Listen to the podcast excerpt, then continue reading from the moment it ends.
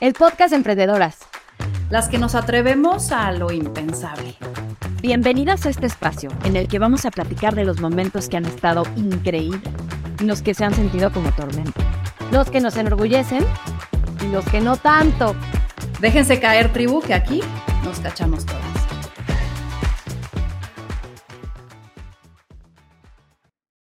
Erika es fundadora de Hectágono y Hectárea activista apasionada y emprendedora consciente que busca transformar y revertir nuestra realidad ambiental a través de acciones sostenibles y contagiosas para la sociedad. Con una pila inagotable y una pasión que se huele a distancia, Erika ha dedicado los últimos ocho años a la misión de recuperar un balance en la naturaleza y hacer cambios sostenibles que sean reales y reviertan poco a poco el daño que la ignorancia y el egoísmo han causado. Erika, como la naturaleza, es poderosa, infinita e ilimitada y hoy queremos, con su ejemplo, mostrar un caso de cómo abordar causas a través de la pasión haciendo negocio. Erika, bienvenida. Muchísimas gracias por esta invitación. Me llena de entusiasmo estar compartiendo foro con ustedes dos. Buenísimo, pues para entrar en calor y como es parte de nuestro ritual de las fenómenas, que son, son parte de esta tribu, te voy a hacer cuatro preguntas. Eh, una es, ¿qué te hace feliz? Me encanta, encanta, encanta todos los días estar descubriendo y redescubriendo eh, las mejores experiencias que puedan justo pues detonar esa máxima fuente de bienestar en mí y a su vez con ello poder ir inspirando y catalizando eh, en los demás estos pequeños hacks que puedan precisamente detonar en ellos también esta inspiración para, para encontrar los propósitos de vida eh, para encontrar sus propósitos de vida que puedan ir dejando legados, ¿no? O sea, justo eh, considero que todas y todos venimos acá a, dejar un legado y en descubrir cómo todos los días podemos, a través de todas nuestras acciones, ir dejando un legado para los demás y para la naturaleza, se vuelve muy poderoso. Qué bueno que hablas de los hacks porque más al rato tengo preguntas de eso para que nos ayudes a adentrarnos más en esto. ¿Qué te quita el sueño hoy? Me quita el sueño, em, el continuo proceso de, no sé si soy fan de esta palabra, pero, pero creo que es la que tengo que usar, pero de evangelización que se tiene que realizar todos los días, eh, desde, pues, al llevar una empresa que justo busca generar estrategias sostenibles, continuamente tenemos que estar evangelizando a las personas, a las empresas, a los gobiernos, justo en esta visión eh, compartida de, sustentabilidad, ¿no? Que básicamente es todos los días estar eh, rompiendo paradigmas, generando alineaciones eh, que, o sea, que, que, vuelvan posible el que todos podamos vivir en esta, pues en una ciudad sostenible. ¿Y qué quiere decir una ciudad sostenible? O sea, literalmente creo que un sueño que todos compartimos, ¿no? Que es el vivir con ríos limpios, tener acceso a agua limpia, poder respirar aire puro,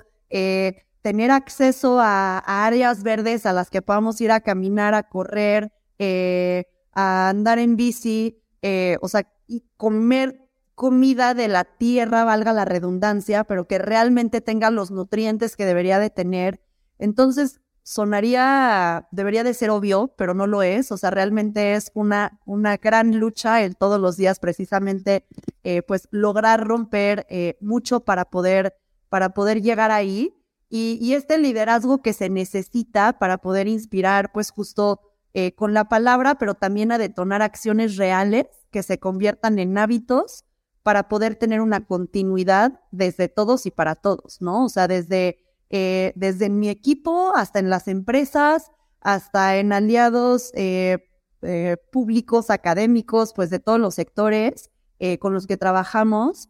Y en este como de persona a persona, o sea, como en este uno a uno, y entendiendo que pues todas las organizaciones, todas las empresas, eh, el sector público privado, o sea, todos están conformados por personas, ¿no? Entonces, eh, cada persona tiene una capacidad de ser un gran, una gran semilla de cambio que pueda justo pues crecer, digamos que con estas raíces de manera transversal que contagien a los demás. Y cada persona puede ser la detonadora del cambio en su empresa, la detonadora del cambio en el sector del gobierno en el que esté, la, la detonadora de cambio en su casa, en su familia, en su círculo social. Tienes toda razón. Oye, a ver, las mujeres nos pasa esto que cuando les preguntamos, ¿qué en eso que me digas algo bien puntual? Que me digas hoy, si yo tuviera que pedir, Erika, ayuda en algo, ¿qué sería? Pero algo puntual, no como cuando me dicen, listo que el día dure más de 24 horas quizá. No, algo real. Oye, Erika, ¿en qué pediría puntualmente ayuda? Justo me siento, o sea, muchas veces me siento abrumadísima y creo que a, muchas nos pasa, ¿no? Que te cuestionas si realmente estás en el lugar correcto. Eh, muchos días quieres, o sea, muchas veces eh, justo eh, te levantas queriendo, queriendo tirar toalla, otros sintiéndote muy motivada, pero esta, esta abrumación que me, que me resolvería si pidiera justo ayuda a resolver pues todos estos, estos retos que nos encontramos en el mundo ambiental, Em, es justo, no sé si sea muy, muy, muy, muy extenso, pero sería la claridad necesaria, ¿no? Muchas veces, o sea, la sustentabilidad está en todos lados, ¿no? O sea, está desde en un, o sea, desde en, el, en los textiles, ¿no? En, en, en, digamos que en todas las industrias, desde en la ropa, eh, pero también en el consumo, pero también, como decía, en, el, en, las decisiones que, que, se toman a nivel gobierno, eh, pero también en, en, el mueble, pero también en la movilidad con la que, o sea, si nos movemos en coche, en bici, o sea, digamos que está desde en el sector automotriz y en la decisión de compra de, de o de, de, movilidad que vamos a tener en un día, hasta en por qué candidato voy a votar, ¿no? O sea, es como un voto por el clima todos los días en mi compra, en el gobierno que elijo, en la empresa a la que le voy a, sí, en la empresa a la que le voy a consumir, en en todas las decisiones que voy a tomar, ¿no? En si voy a caminar o voy a tomar un Uber o me voy a ir en coche o me voy a ir en ecobici. Eh, y básicamente, justo como tener la claridad para ser asertiva en, en, esa, en esa priorización hacia, hacia, hacia una ruta de sostenibilidad, eh, creo que ha sido mi, mi mayor área de oportunidad.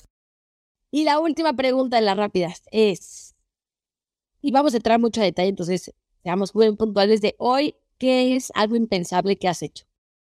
Eh, el lograr que se teja a nivel ciudad un proyecto de ecoturismo para transformar las áreas verdes en justo en, siempre lo llamo como en estos eh, Disneylandias de la sustentabilidad.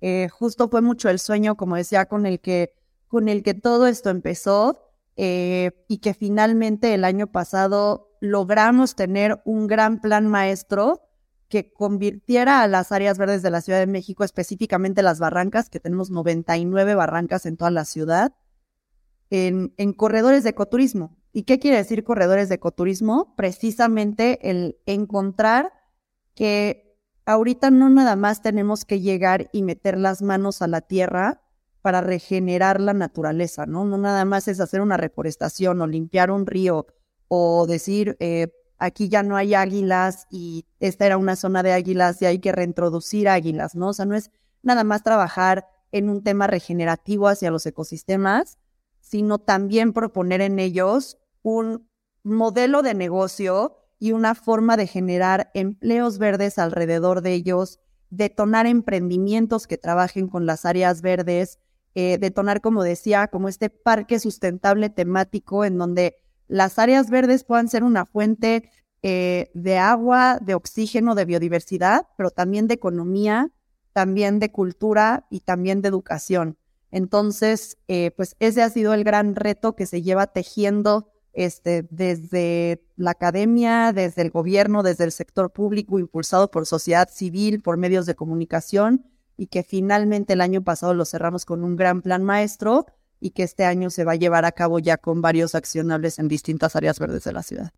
Ahora, Maná, nos vamos a ir por fases. Entonces, venos contando abstractos de tu historia, porque si no en una pregunta nos vas a, a responder todas las preguntas que traemos nosotras hoy. Vámonos al inicio. ¿Cómo se veía Hectágono cuando lo dibujabas en tu cuaderno, en una servilleta, no sé dónde lo planteaste por primera vez? ¿Cómo se veía? Yo siempre, siempre les decía a todos los aliados que iba invitando a formar parte de, el vean esto ahorita que hablas de dibujar en un cuaderno, como una hoja en blanco en donde todos estamos aquí para dibujar este sueño de, una ciudad sostenible en conjunto, ¿no? Entonces, básicamente mi respuesta sería, eh, justo fui trazando el ir encontrando a los distintos aliados que formaran parte de lo que yo en ese momento concebía como un equilibrio de vida y de este espejo equilibrio de vida personal trazado hacia un equilibrio de vida de un ecosistema eh, y cómo eso, más que yo dibujarlo, se podía ir dibujando en colectivo para que representara realmente lo que distintas mentes eh, estaban viendo, ¿no? Y a esto me refiero, empezamos a invitar a proyectos de deportes al aire libre, de huertos, de eh, rescate de abejas, de rescate de aves, de reciclaje. ¿Siempre empezó como una empresa o era una fundación? O sea, ¿la pensaste desde el inicio como un negocio? Sí, desde el principio era el reto, el challenge que yo tenía a resolver cómo desmitificamos la sustentabilidad como algo puramente filantrópico, como algo hippie, eh, como algo, como una causa, eh, como algo que ni entiendo, pero que incomoda, pero que sí, o sea, que la gente como que no terminaba de entender cómo eso lo volvemos desde el principio como una oportunidad de negocio en donde todos tracemos la ruta en conjunto. Que justo, el ambientalismo no es para hippies. ¿Qué etiquetas has tenido que romper en este camino de crear, desarrollar un proyecto que ya es normalizado, pero hace ocho años no lo era, ¿no? Cuando empezaste quizás sí era etiquetado por, ah, esto es una fundación, esto es algo para hippies, eh, eh, no, no vas a poder hacer negocio de eso. ¿Qué es lo más duro que has tenido que romper? Em, principalmente esta, eh, esta, esta cuestión filantrópica, ¿no? El, el ver, el que se dejara de ver la sustentabilidad como como un voluntariado o como una causa a la cual atender y que realmente tanto las personas como las empresas lo empezaran a ver como algo fácil, como algo primordial a incorporar y como algo que económicamente les iba a ser mucho más viable, mucho más atractivo.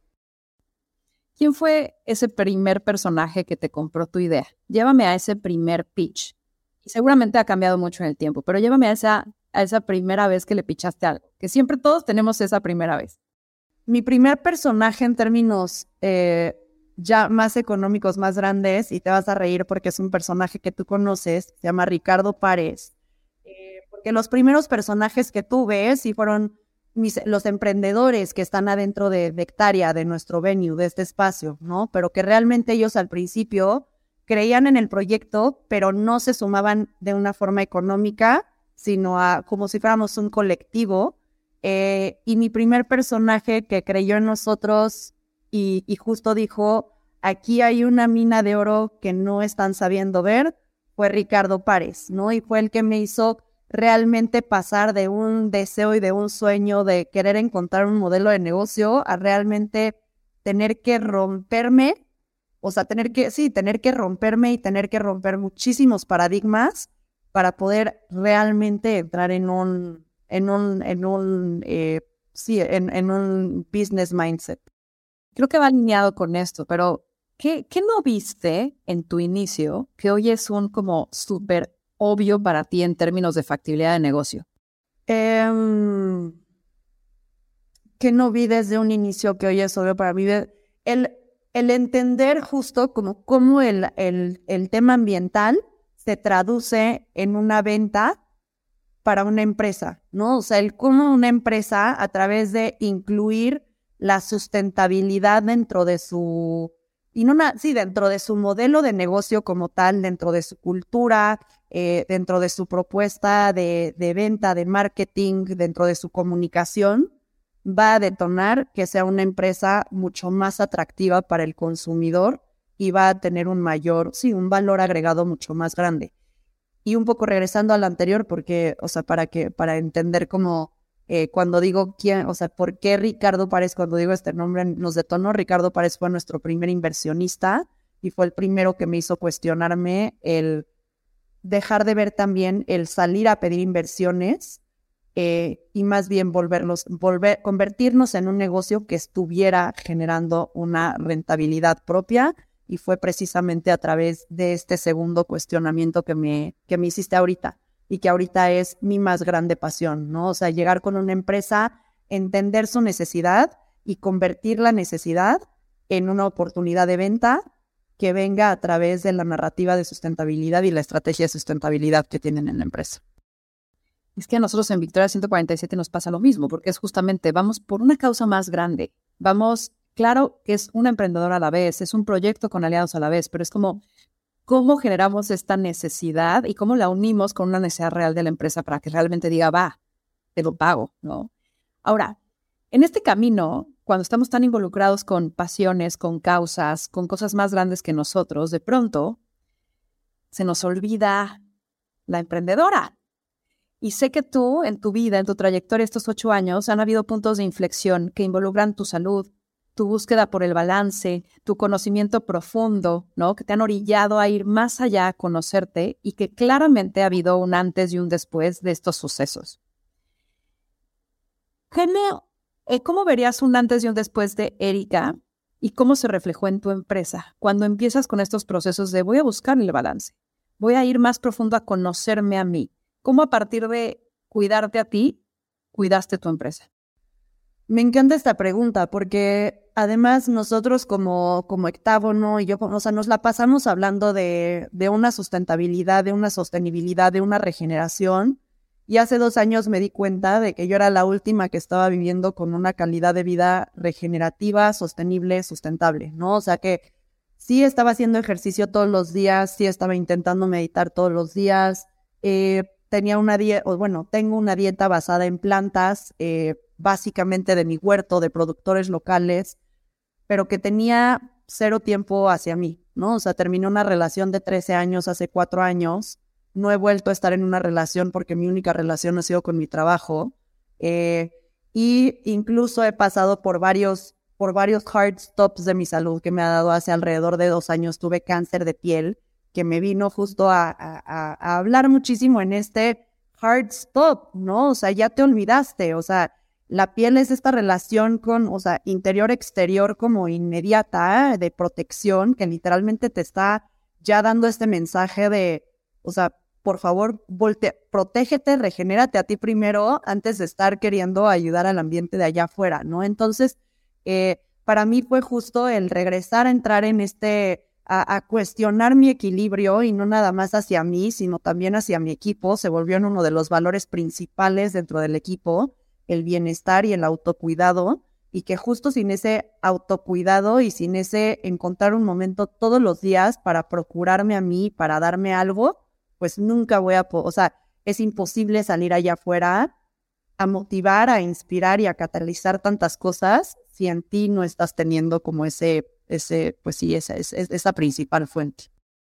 Oye, ¿y cómo te topas con, digo, no necesariamente Ricardo, ¿no? Pero con quizás inversionistas o quizás este, aliados que de pronto dicen, o sea, muy bien, muy bien, que quieras quizás bajarle el ritmo o que quieras hacer yoga a las 5 de la tarde o que para ti meditar a las 7, 8, 9 de la mañana o que lo que sea esté bien. Esto tiene que ser negocio. O sea, ¿cómo de pronto esa armonía la pudiste convertir en tu negocio y alinear a todos los asociados sin que de pronto lo único que busquen es, pero a mí dame rendimiento. Sí, eh, creo que una, una, eh, una parte importantísima del camino ha sido eh, como este aprender a, a, persuadir desde el corazón y literalmente a a alinear propósitos hacia un propósito colectivo que, que literalmente le apuesten a, una trascendencia mayor, ¿no? O sea, em, eso ha sido, e, eso ha sido lo principal. O sea, muchos de los inversionistas que se han subido con nosotros, incluso te podría decir que también muchos de nuestros clientes, eh, le apuestan a una trascendencia, ¿no? O sea, ahorita la mayoría de los clientes que están con nosotros se enamoran de el poder restaurar seis ecosistemas en un año. de que cada uno de esos ecosistemas cree un impacto local de, por ejemplo, ¿no? Hace dos semanas nos fuimos a Tulum a, a, restaurar playas que están conservando a una de las tortugas mexicanas más importantes de México y que la tortuga no puede llegar a esa playa si no se quita la cantidad de microplásticos que ya existen en esas playas, ¿no? Entonces, el realizar, el catalizar en esa zona justo, eh, pues proyectos de voluntariado que muchas veces igual se podría cuestionar, ¿no? O sea, pero ¿de qué va a ayudar que haya, o sea, que 20 personas vayan a levantar micro, microplásticos a una playa? ¿Cómo eso se vuelve algo trascendente? O sea, si nosotros vamos a un río, a una playa y nos encontramos literalmente, sin desviarme, pero tal vez esto es importante, eh, con todas las marcas de productos que nosotros usamos, esta parte de evangelización, eh, de cómo literalmente, o sea, entras como en esta terapia de shock, que es parte de lo que nosotros realizamos en nuestras experiencias, sí esta parte romántica de la naturaleza, pero también esta terapia de shock de entender en dónde estamos parados ahorita, eh, para entender que tenemos que accionar justo todos en conjunto para poder lograr nuestras metas, eh, ha sido parte del enamoramiento, ¿no? Y que en cada una de las estrategias siempre se vincula al gobierno, como decía, a los medios de comunicación, a ONGs locales, a las comunidades locales, eh, a la academia para tejer estrategias que sean, digamos que, con una pequeña, o sea, con una primera piedrita o una primera semilla a corto plazo, podamos detonar estrategias a largo plazo, de largo aliento, eh, y que realmente, realmente tengan un, un, eh, un cambio trazable. Entonces, esa sería mi respuesta. Eso ha sido mucho de lo que ha enamorado a los que se suman. Uno, el ver que no me estoy sumando yo solo, estoy ya dentro de toda esta red para cada uno de los proyectos y además veo que mi impacto a través de la terapia de shock que ya me dio Hectágono puede tener, o sea, va a tener un impacto este, masivo y amplificador. Oye, a ver, has marcado tendencia, porque al final a ver, hace ocho años decir, tengo una dieta basada en plantas, este, seguro tus amigos, obvio te decían hippie. Claramente es un camino de bienestar que ha ido evolucionando también en ti. Hoy, que creo que sigue siendo esta pionera, ¿cuáles son las tendencias que tú ves que se tienen que estar adoptando, tanto en lo personal como en lo empresarial, para que justamente logremos darle la vuelta a estos problemas que son tan latentes? Este año, hace, hace como dos meses, estuve en, el, en, uno, en un summit importante de, de una consultora de sustentabilidad en el Museo del Niño y hubo un panel en el que habían directores de varias empresas eh, reconocidas eh, de las áreas de sustentabilidad, en donde justo me dio muchísima paz, bueno, más que paz, o sea, como que dije, que, o sea, qué curioso que se sigue viendo así. Hace ocho años que yo empecé, justo fue eso, ¿no? O sea, el Erika, ya perdimos a Erika, se volvió una hippie.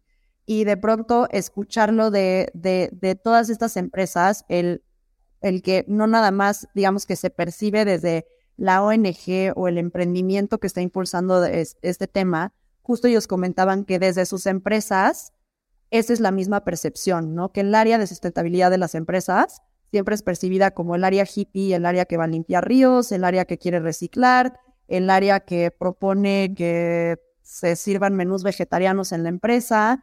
Eh, Ay, no te olvides de las plantitas. A mí me tocó ir a plantar arbolitos con papá y eso se fuera de sustentabilidad. Sí, y, y, y, precisamente, o sea, sí es un paradigma que, que he escuchado y que he rebotado que se percibe desde todos los distintos sectores que están abordando temas ambientales y sociales, ¿no? Entonces, eh, mucho de lo que hemos afrontado acá es eh, precisamente el revertir que la naturaleza, o sea, como el, cómo encontrar el que la naturaleza se vuelva algo sexy, algo, eh, o sea, que volvamos a concebir justo el trabajo con la naturaleza como el, el, lujo más grande que tenemos, eh, las experiencias en la naturaleza como lo mismo, y que veamos el meter las manos a la tierra y el realizar estas acciones como algo, o sea, como algo que que pueda empezar como una moda, el lo quiero hacer porque no quiero estar afuera de estar, o sea, no quiero ser la única persona que no lo esté haciendo y que posteriormente se convierta en un hábito.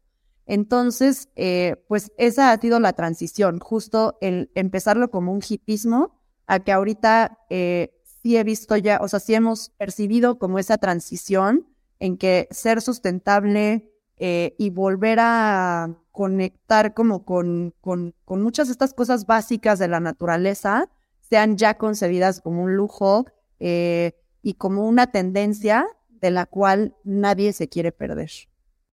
Y ahora sí te voy a decir, hablando de los hacks que justo mencionabas al principio, a ver, creo que como mamás, se convertirá pronto en una de ellas. A ver, tenemos esta genuina preocupación y como que siempre lo dicen, ¿no? Hay que dejar el mundo mejor a nuestros hijos.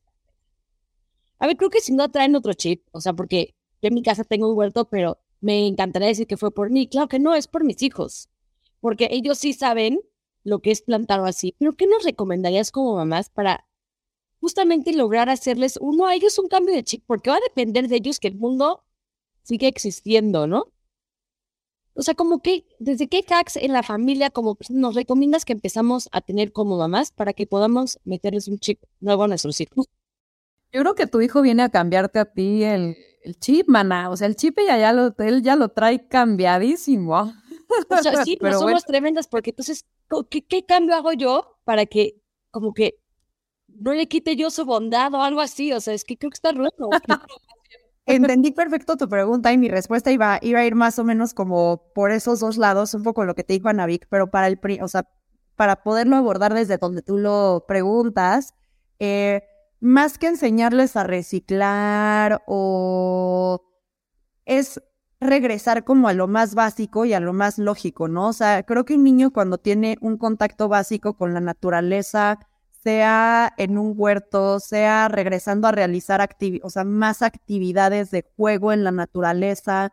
Eh, ahorita he conocido a muchas mamás que justo lo que hacen es, por ejemplo, solamente darles un día de iPad y de televisión a la semana, ¿no? Entonces el resto de, los días los niños tienen que regresar a actividades desde jugar resorte, eh, eh, ¿no? O sea, literalmente estos juegos que nosotros hacíamos, este, o, que hacían nuestros papás de ir a andar en bici, de jugar en el parque, o sea, de literalmente de jugar con la naturaleza y si puedes tener un huerto, de tener un huerto y que el niño, o sea, que los niños y las niñas regresen a identificar de cómo crece la fresa, de dónde viene la fresa, cómo crece un jitomate, cómo si siembras una lechuga con una zanahoria, una le va a dar nutrientes a la otra, y si dejas ahí el huertito van a llegar las abejas. Eh, o sea, creo que este contacto como tan básico de la naturaleza es lo principal para que, o sea, para que las niñas y los niños puedan, puedan tener este, este contacto y este cuestionamiento.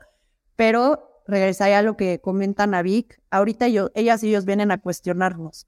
Eh, continuamente las niñas y los niños con los que trabajamos ahorita, justo les hicieron una pregunta en un panel en el que estuve el otro día de, ¿han escuchado recientemente ustedes que son la generación que viene a hacer el cambio? Literalmente todo el foro levantó la mano, ¿no? Y luego les preguntaron, ¿Y quién está tomando acción aquí? Hubieron como cuatro que levantaron la mano y quién lo está bloqueando, ¿no? Entonces, y ahí nadie levantó la mano, pero justo asumieron que fueron los que, los que estaban bloqueando como este, eh, este, no sé ni por dónde empezar, porque ya estoy llegando a, al mundo a recibir todas estas noticias de nací en una crisis climática, ¿no? Pero sí he visto que las niñas y los niños ahorita saben que vienen a ser la generación del cambio y de la retroalimentación que yo escucho de las mamás y de los papás son los que vienen a exigir ahorita sus casas el mamá recicla, mamá no compres huevos que no vengan de gallinas de libre pastoreo,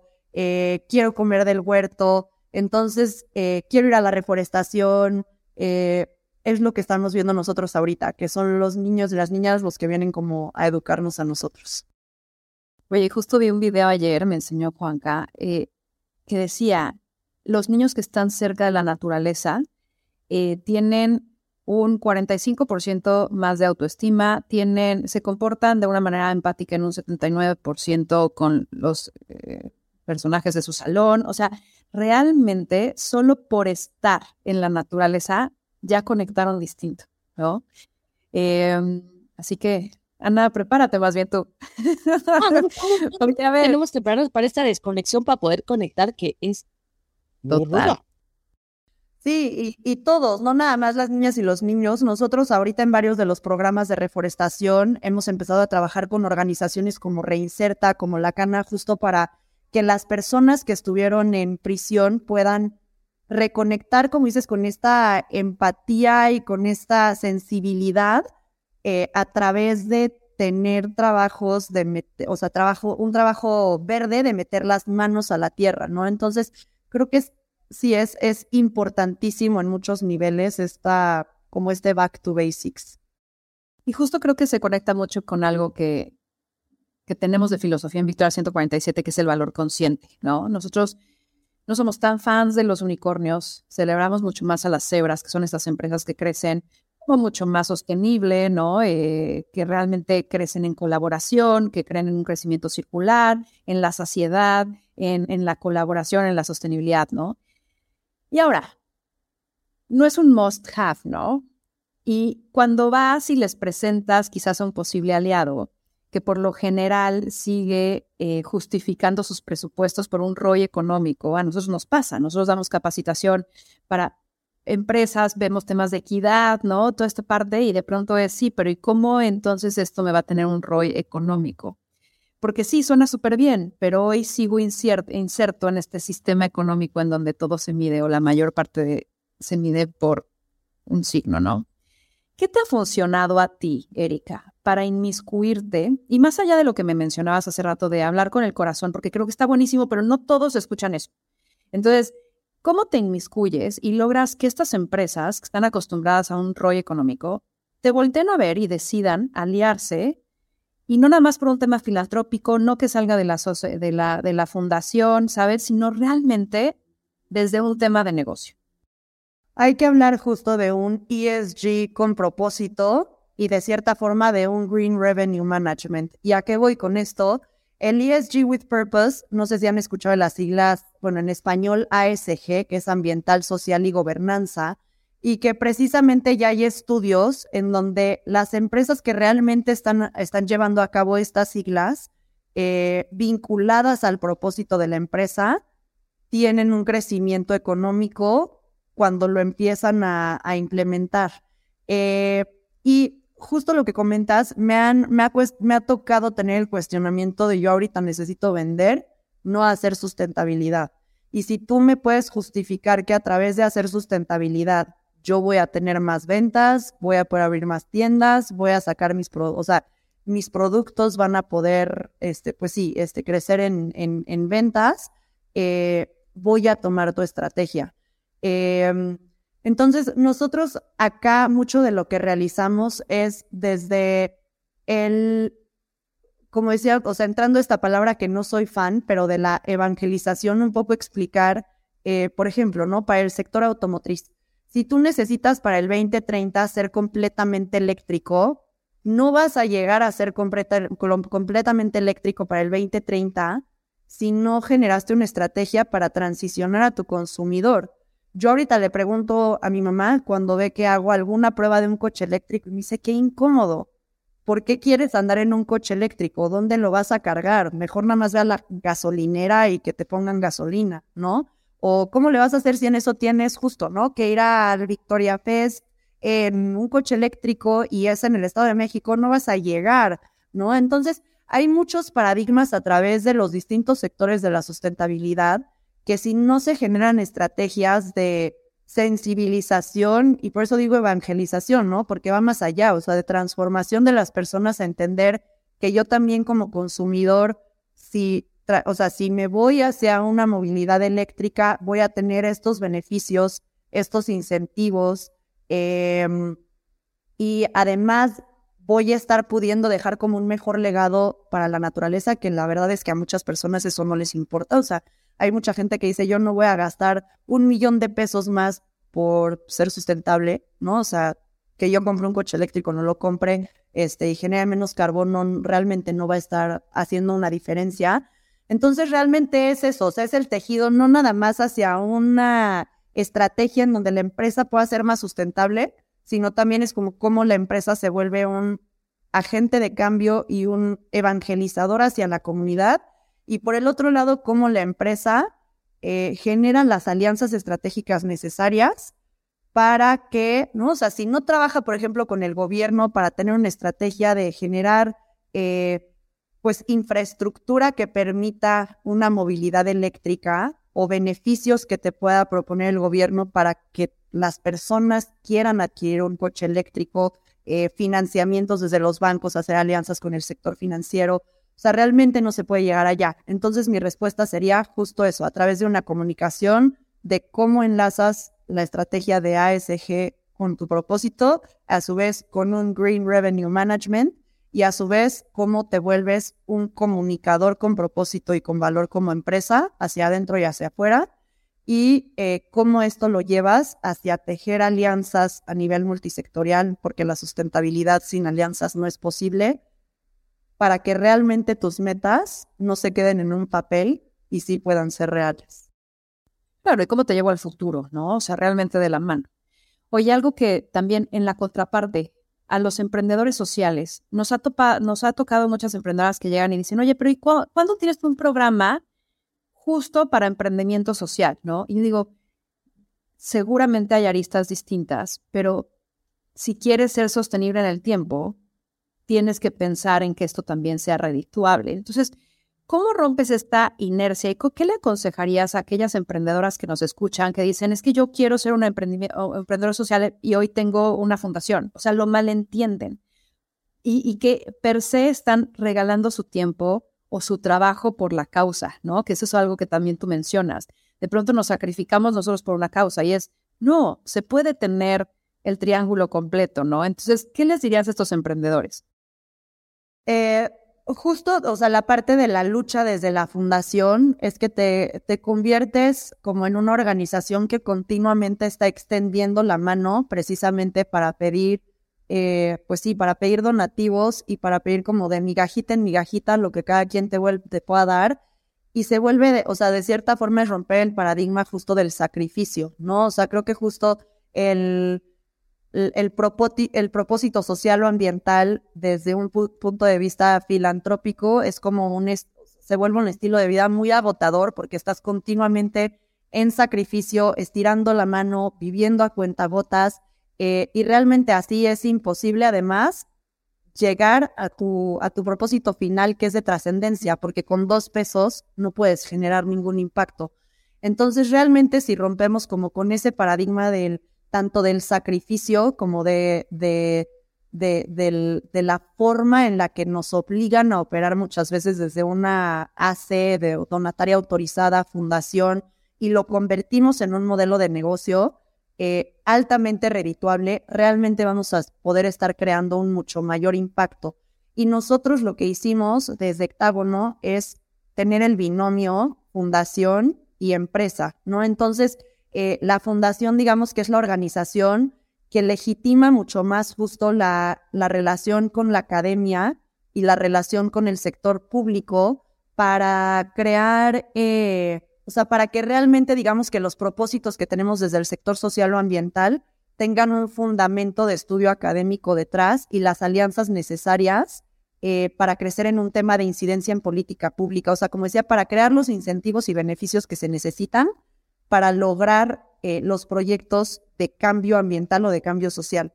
Y por el otro lado, la empresa eh, trabaja creando servicios de valor para el sector privado en donde justo eh, pues el, el, servicio que se genere con la empresa, eh, le, como decía, realmente le, le, le, atraiga a la empresa un tema de revenue social o de revenue ambiental y que precisamente con ese recurso se pueda entonces sí crear un mayor impacto en el propósito específico que nos atañe. Oye, ya dando otra, a ver, tú sabes que las empresas fundadas por mujeres, pues al final siempre buscan un tema de tener impacto, ya sea porque tienes mejores condiciones para tus empleados, este, buscan donar, y a veces yo no iba a no sé, tienes que hacer esto rentable antes de que pienses en donar o empezar a hacer causas y como que algunas que ya llegan a ese punto, digo, pobres, se pierden porque es como, ¿qué hago? ¿Hago una recolecta de juguetes para llevarla a los niños? ¿Hago una reforestación? O sea, ¿qué les recomendarías a esas emprendedoras que si bien no son una fundación, que tiene una empresa que hace este, no sé, cualquier otro producto, este, ¿qué me recomiendas? O sea, ¿con quién se alían? Este, ¿A dónde van? ¿Cómo pueden realmente, obviamente no van a tener un departamento de sustentabilidad? ¿Qué les recomiendas que hagan para que justamente esas nuevas empresas que están creando sí cumplan esta parte de impacto el que generalmente tienen interés? Considero que la parte más importante o la parte, el primer paso que nosotros siempre sugerimos es la capacitación y la educación en términos de sustentabilidad, ¿no? Porque si tú ya tienes las herramientas, es como cuando tú ya tienes las herramientas en cuanto a un autoconocimiento de salud y de bienestar, ¿no? O sea, realmente tú ya puedes eh, regular el qué ejercicio es el más conveniente para ti, si vas a hacer yoga o si vas a correr maratones o eh, si vas a meditar diario o si vas a hacer breathworks diario, si vas a tener una dieta basada en plantas o si, ¿no? O sea, como que creo que todo es un autoconocimiento y es lo mismo con tu empresa.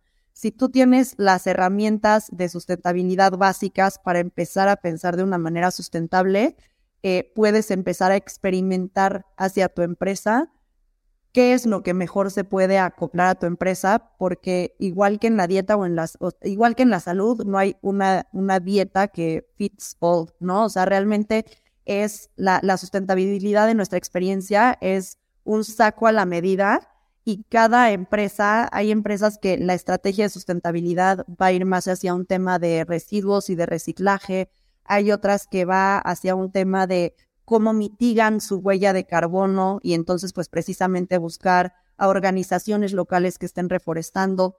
Hay otras que justo tienen una relación más cercana con temas de biodiversidad, ¿no? Por ejemplo, productos de belleza que trabajan con la miel y entonces buscar proyectos que estén trabajando con apicultura. Entonces, realmente es conocer el mundo de la sustentabilidad que es enorme y una vez que lo conoces, empezar a experimentar con pequeños baby steps que no te compliquen la vida y te hagan tirar toalla y que puedas ir poco a poco descubriendo cuál es tu mejor forma de sustentabilidad. Como dices, justo creo que es enorme este, o sea, tiene un montón de literatura y términos y a veces como, o sea, ¿cómo, ¿por dónde les recomendarías empezar este camino para esos que apenas están en pañales? Y dices, por, o sea, ¿por dónde les recomendarías empieza, no te vas a agobiar, empieza por aquí, los cambios son pequeños, pero empiezan a dar un resultado. O sea, ¿cuáles serán los primeros baby steps? Que si te regresas a lo mejor a Erika de hace ocho años, ¿cuáles serán esos primeros pasos que les dirías? Para que ellas justo dices, se autoconozcan y después puedan implementar y saber qué les aplica para sus empresas. Los primeros baby steps, como te decías, a buscar algún, eh, algún curso, capacitación de sustentabilidad para que el, equipo de la empresa y, a, a, nivel dirección de la empresa puedan empezar a pensar sustentable eh, pero siempre los más fáciles, o sea, si me voy a cuáles son los pasos más fáciles después de tener una capacitación o igual antes, es cómo estás como giving back a tu comunidad, pero no de una forma filantrópica, sino realmente de una forma que convierta a tu empresa en una empresa con propósito y cómo estás transformando tal vez a través de una economía circular, que qué es economía circular, el cómo puedo reciclar más, eh, cómo, sí, cómo puedo tener procesos que eh, generen menos residuos o que lo que estamos eh, y, que lo que los recursos que estamos utilizando sean recursos mayormente eh, aprovechados y que no estén sobreexplotando los recursos naturales de la tierra. Y por give, o sea, por dar más me refiero a a qué ecosistemas cercanos a eh, no sé, si yo soy una empresa que está trabajando con el agua, ¿qué ecosistemas cercanos tengo en los que pueda meter las manos a la tierra por ese ecosistema para poderlo, este, para poderlo restaurar? Y eh, aliarse con alguna ONG local cercana para poder estar justo creando este, este impacto de compensación, de mitigación y, y pues de realmente meter las manos a la tierra. Y sabes, yo, yo te aconsejaría entender tu huella de carbono. O sea, puedes hacer tu cálculo de cuántos viajes haces al año, eh, cómo consumes, eh, si usas este detergente orgánico, no la, la, la, biodegradable, ¿verdad? Y de ahí va hacia el decir, ¿cuáles son las soluciones? Planta tantos árboles. Este, deja de consumir esto y conviértelo en este producto biodegradable o deja de eh, comprar tanta ropa y uso usado, ¿no? Este, creo que hay muchas cosas, pero hay que hacer conciencia. Primero, cuál es la contaminación que yo solo por existir ya genero. Sí. Eso es lo, lo, duro, ¿no? Darte cuenta de eso y que ni siquiera sabes que tú mismo estás contaminando solo por respirar, sí. por ir al baño. Y hay muchísimas huellas de cal o sea, calculadoras de huella de carbono que se pueden consultar que, que precisamente te hacen el cálculo que tú, o sea, que tú mencionas y que es impactante, ¿no? O sea, cuando nos damos cuenta que estamos consumiendo eh, ahorita más de 1.5 planetas, ¿no? O sea, hasta te cuestionas, o sea, ¿cuánto nos va a durar este planeta si no empezamos a generar un cambio? Pero sí, teniendo ese, ese cálculo de al año, a la semana, al mes, cuánto estoy generando, creo que es, o sea, justo es una conciencia de decir en qué áreas puedo, más que recortar, puedo innovar para darle la vuelta a la, al, al, impacto que esté creando. Y esta cifra de estamos consumiendo cinco planetas, está cabrón. ¿Cuál es otra cifra que te vuela los sesos? O sea, algo que digas, si la gente no se concientiza de, después de escuchar esto, no va a haber manera de cambiar este güey, es un robot. Pues ahorita para mí el más impactante es el de los 1.5 planetas, porque cada que lo escucho, o sea, como que, o sea, genera tanta ansiedad que como que ni siquiera hace sentido el, si ahorita estamos consumiendo 1.5 planetas, o sea, o sea, cuánto, y, no, y, no logramos generar este cambio a nivel colectivo, eh, o sea, realmente tenemos el, tiempo de reloj en mano, eh, pero a nivel Ciudad de México, que trabajamos mucho con cifras, por ejemplo, eh, no sé qué tanto impacte esta cifra, pero realmente sí. Tenemos solamente cinco ríos vivos sin entubar, ¿no? Y todos están completamente contaminados. O sea, no tenemos literalmente ahorita una, o sea, un, acceso en la ciudad como a fuente, a fuente limpia. No sé si has escuchado ahorita, seguramente han escuchado ahorita que el lago de Valle de Bravo se está secando, ¿no? Por ejemplo. Y el agua que recibimos ahorita de en México o en la Ciudad de México es del lago de, de, del Cutzamala. Entonces, de pronto como entender que, o sea, nosotros realmente en la ciudad tenemos una fuente de agua impresionante, eh, tenemos un, o sea, los mantos acuíferos que justo están abajo de todas nuestras áreas verdes, o sea, si nosotros tuviéramos restauradas las barrancas, y fue por eso que nosotros empezamos a trabajar con ellas, podríamos estar eh, realmente desconectados de cualquier otra fuente de agua, ¿no? pero realmente nosotros ahorita todas nuestras áreas verdes en la ciudad de las barrancas las tenemos convertidas en basureros. Entonces, para mí también mucho esto es eh, sí generar conciencia, pero también cómo revertimos nuestra conexión, nuestra relación con, con, con, el cuidado de las áreas verdes para entender que justo, pues precisamente de ahí también, o sea, de ahí viene nuestro oxígeno, viene el agua que, el, el agua al que a la que tenemos acceso eh, todos los días y que realmente tenemos un completo desconocimiento de, de, de, cómo podemos impactar de una manera positiva fuera de, fuera de cuidando la cantidad de agua que utilizamos, por ejemplo, cuando nos bañamos y demás. O sea, realmente ahorita sí estamos en un llamado a la acción de involucrarnos todos por meter las manos a la tierra eh, para incluso llegar a estos objetivos de desarrollo sostenible de la Agenda 2030 que tanto los hemos escuchado por todos lados. ¿Y si es revertible, Erika? ¿O realmente Elon Musk sabe algo que nosotros no y por eso está tratando de colonizar otro planeta? O sea, realmente lo que hagamos, porque ahorita vimos lo de COVID, sí se, se estuvieron regenerando zonas por no estar nosotros pinches humanos allá afuera. Y al final la Tierra tiene esa capacidad, nos va a sacudir. Lo que no estamos viendo es que la Tierra va a existir sin nosotros. Tenemos todavía esperanza pues mira, siempre ahorita que comentas esto de cómo se regeneraron ecosistemas cuando el ser, o sea, cuando las personas no estuvimos eh, en ellas por alrededor de un año, eh, ahorita hay mucho, existen mucho estas dos palabras que, que siento que a veces el hablarlas es como hablar en marciano, pero es el antropocentrismo y el ecocentrismo, ¿no? Y el antropocentrismo nos explica eh, el cómo nosotros, o sea, nos hemos justo como alejado y enajenado de la naturaleza por completo y nos concebimos justo como la persona y la naturaleza, ¿no? Y, el ecocentrismo nos vuelve a unir como a, esta relación, o sea, nos vuelve a pensar como un mismo ecosistema. ¿Y por qué digo esto?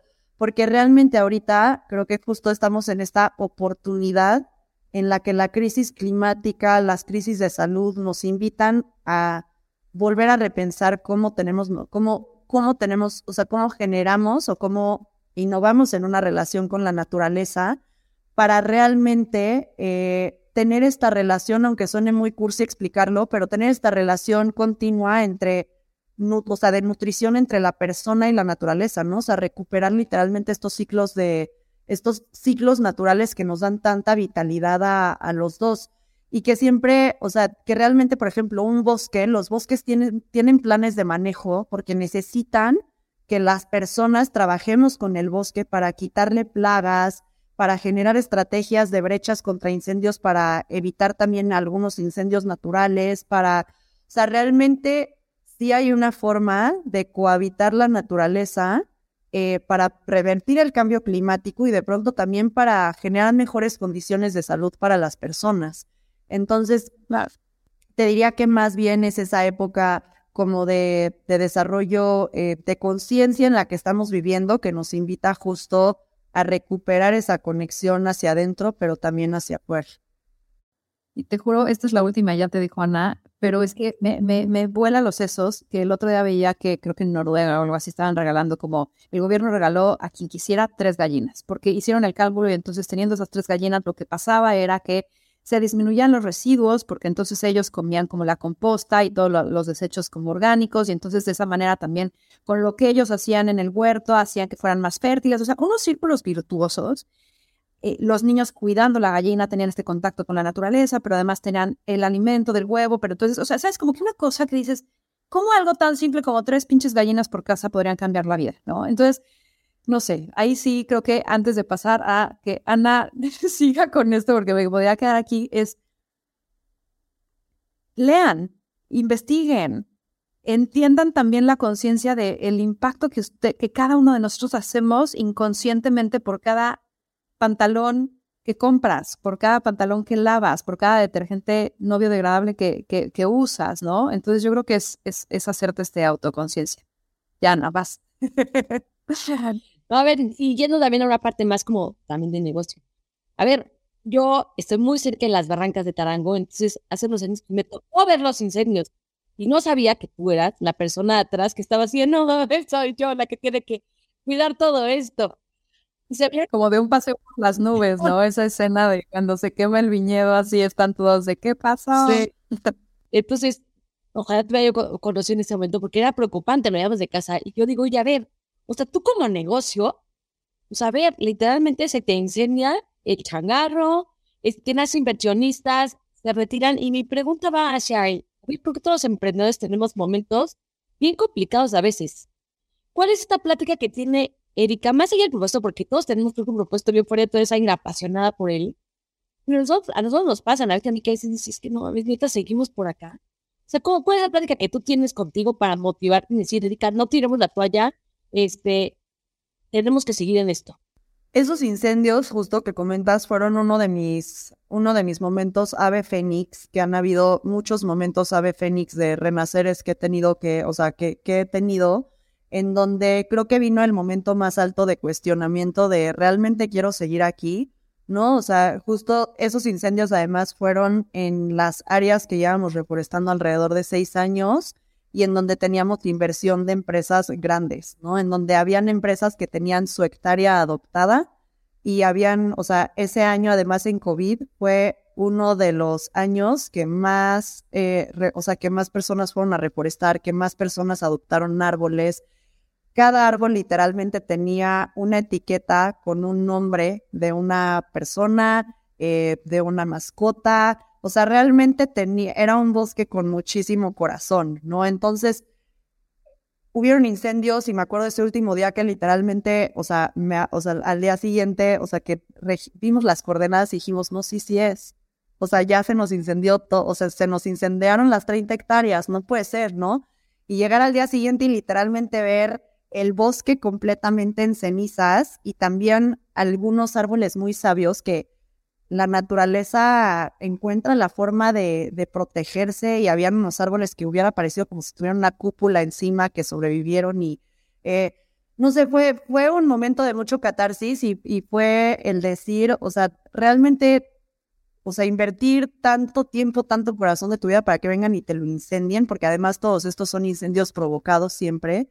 Eh, realmente, no sé si escucharon las noticias, pero este ha sido el año en el que más... Eh, activistas ambientalistas han matado en México y realmente, o sea, dices, o sea, como que en qué momento un sueño romántico se, se convirtió en esto, ¿no? En una lucha contra todos los sectores, eh, en donde realmente, pues parece que a nadie le interesa, ¿no? O sea, no vale la pena seguir luchando acá. Y aparte en ese momento dije, o sea, y eh, corté la relación, o sea, sí, terminé la relación de mi vida y eh, sigo viviendo en casa de mis papás porque opero como si fuera una fundación con causa, ¿no? Y fue literalmente este rompimiento en donde siento que me fui al, piso literalmente a echar la lloradita, pero en eso dije, no, no, no, o sea, momento de reinventarse, ¿no? Y fue ese fin de semana que literalmente dije, ya no vamos a ir por acá y o sea, me acuerdo que incluso justo el que, el que tenía inversionista esa misma semana también dijo, yo ya,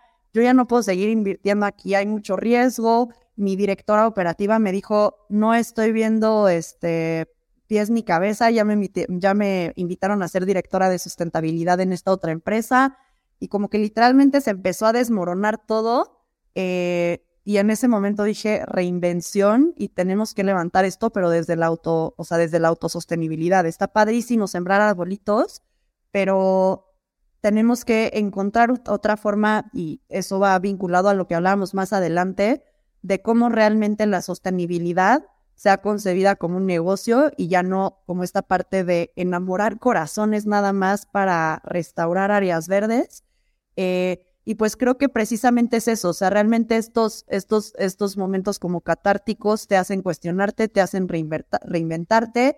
Y que dije, ¿qué es lo peor que puede pasar? que en eso me quede yo sola en la empresa mientras hago todo este cambio o que si nada funciona me vaya con la trayectoria que ya tengo a trabajar en el área de sustentabilidad de otra empresa, pues cualquier escenario puede ser atractivo y pues me puse literalmente a, reinventar todo el giro de octágono y cerramos un año finalmente con rentabilidad, con empresas de clientes reales, ya no empresas, este, o sea, ya no puros donativos y filantropía, y, justo el 2020 pues fue esa completa reinvención y ese, ese giro hacia ser una empresa real. Entonces, esa sería mi respuesta. La naturaleza muchas veces también te, te enseña el camino y pues hoy esas, esas zonas ya se volvieron a reforestar, pero, pero justo ya no desde un activismo. Te mimetizas en los ciclos de, de, de tu empresa, de tu negocio. Oye, y dime algo también, ¿no te ha dado miedo? O sea, después de escuchar todo esto que le pasa a gente que está haciendo lo que tú haces, ¿no sientes miedo? Más que miedo, lo que he aprendido a hacer es que hay veces, y lo, lo confieso por acá, hay causas que me generan muchísima frustración y me encantaría estar allá afuera siendo vocera por muchísimas, eh, por muchísimos este, temas ambientales en el país que se han realizado, para los cuales definitivamente no estoy a favor, ¿no? Pero lo que he hecho es eh, un poco decir zapatero a tus zapatos en el sentido de no puedes abarcar todas las causas y la línea de sustentabilidad que ya llevamos ya tiene, ya tiene un giro como más institucional y desde ahí he visto que podemos generar más impacto que desde que desde el choque y más, sí, que pues sí, que desde la confrontación, ¿no? Entonces, Realmente el giro que le dimos a Hectágono es el ser una empresa más conciliadora, que no se enganche con activismos, aunque me duela el corazón el ver tantos ecocidios y, eh, y que desde justo desde un sector mucho más business oriented eh, se puede lograr un mayor impacto porque generas mejores alianzas y también recursos económicos para realmente poder, eh, más que estar en luchas, estar generando impactos reales. Y o sea, te pregunto porque justo creo que tenemos muchos altibajos las emprendedoras, ¿no? Y te escuché decir también en alguna otra ocasión que de pronto dejaste de disfrutar el proceso. Totalmente. Y eso nos pasa mucho. Me gustaría como algo, algo que a ti te haya servido. ¿Cómo recuperas el gozo? Es sí, fue complicadísimo eh, retomar el gozo ahí porque literalmente te digo yo, o sea, dije en qué momento estoy en donde estoy parada. O sea, me acabo de dar cuenta en este momento, este incendio me hizo darme cuenta de que no estoy disfrutando mi vida, pero ni antes del incendio. O sea, el incendio literalmente fue nada más ese recordatorio de pum, o sea, ¿qué haces aquí? Y es, eh, o sea, pausa y escucha todo esto, ¿no? O sea, ¿en qué momento llegaste aquí? Y, sí fue un momento de miedo, pero creo que también fue un miedo, o sea, fue un miedo que se convirtió en coraje y en decir, o sea, tengo que, o sea, tengo, tengo el poder en mis manos, o sea, cada, cada uno de nosotros tiene el poder de, o sea, de justo también poner el freno de mano, cambiar de dirección y dar el volantazo. Y, y fue eso lo que me volvió a motivar. El, el, el como tomar ese empoderamiento y esa confianza en mí en ese momento de poder dar ese volantazo para, para, dar, para dar un cambio. Y sí, o sea, básicamente, y de, y de reestructurar. Pero de todas maneras han habido muchos miedos y siguen habiendo muchos miedos, eh, porque muchas veces el propósito te, te o, sea, te, o sea, te hace seguir como en, en un camino en el que, por ejemplo, ¿no? O sea, mi sueño realmente es tener una ciudad sostenible, ¿no? Entonces, el cómo conviertes ese sueño de realmente tener una ciudad sostenible que luego trascienda en un México sostenible y que luego pueda salpicar a otras partes del mundo, eh, a veces nos desvía eh, de un equilibrio propio y de un, y de un equilibrio también como empresa, de ver las oportunidades de negocio y no siempre, o sea, y no, y no dejarnos llevar tanto por el impulso como, como de esa trascendencia que muchas veces no tiene, puede no tener pies y cabeza si no tiene realmente una visión de negocio y de estructura y de estrategia detrás. Entiendo. A mí me pasa igual. que de pronto pierdo piso y estoy hablando de una cosa. concéntrate en la victoria, pero bueno, la pasión no se eleva. Em, para ir cerrando, Erika, nos encanta retar a nuestras emprendedoras. Así que, ¿cuál es este challenge que nos vas a dejar a nuestra tribu, a nuestras fenómenas para que hagan después de escucharte? Justo el creer, el, el, el creer en ellas y el creer en, en que ese sueño que tienen ya es una realidad y que lo que yo he descubierto es que eh, esta, esta eh, síndrome del impostor muchas veces es el, el más peligroso para lograr alcanzar ese propósito y ese y, materializar ese sueño, ese sueño de esa empresa que tanto visualizas a llegar, ¿no? En decir, quiero llegar ahí, pero no me creo capaz de llegar ahí. Muchas veces yo incluso empecé a cuestionar, ¿realmente seré yo la mejor directora general para una empresa con el propósito que tiene ¿no? Y entonces, pues sí, eso te hace no ser la directora general y la líder que tu equipo necesita para llegar a esos objetivos y a esas metas, ¿no? Entonces, creo que es justo luchar con perder y, o sea, literalmente pulverizar a ese síndrome del impostor para saberte capaz de llevar tus metas y tus objetivos a donde tanto deseas y sueñas llevarlos. Y confiar un poco en el proceso, soltar y fluir. Y disfrutarlo.